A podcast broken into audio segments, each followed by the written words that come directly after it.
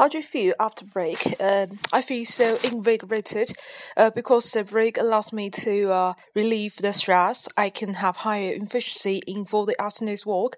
It's kind of a stress killer. It's really good.